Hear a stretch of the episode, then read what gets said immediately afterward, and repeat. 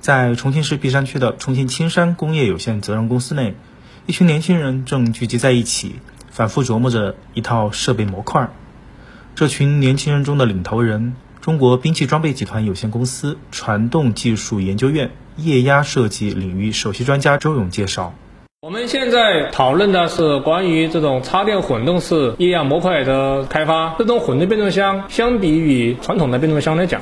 那么它主要体现在低能耗，尤其是在油耗的降低方面，以及由于电气动的引入，电机的加速的平顺性，整个的操控的体验感都得到了有效提升。相比于传统的燃油型车辆来讲，它显得更绿色环保，具有更好的驾乘式体验。周勇团队的年轻人将目光投入到汽车混合动力领域的变速器技术，还是最近两年的事情。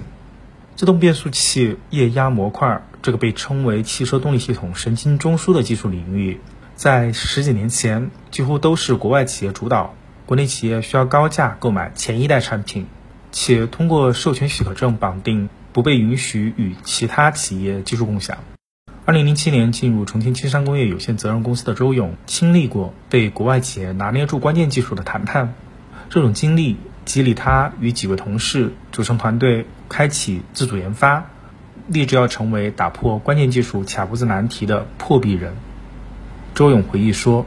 我们整个汽车公司液压模块开发团队是从两千零八年成立的。我们团队现在目前共有十二名成员，党员有五名同志。我们第二款的产品开发是目前整个汽车公司的销售的主力产品，就是七速的自动变速箱。该模块的成功开发，打破了国外的竞争对手对于七速多档位的自动变速箱的控制模块的垄断的地位，突破了。整个的控制模块的构建以及整个的匹配与开发的核心技术，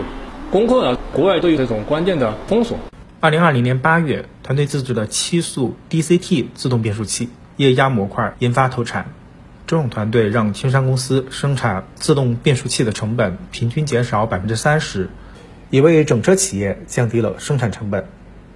周勇和他的技术团队将继续深耕汽车变速器领域。在新能源汽车的神经中枢系统上努力创新突破，而在青山公司内还有更多年轻的技术团队，同样正为突破技术领域的卡脖子难题而奋战。新华社记者李爱斌，报道员林光耀、廖建涛，重庆璧山报道。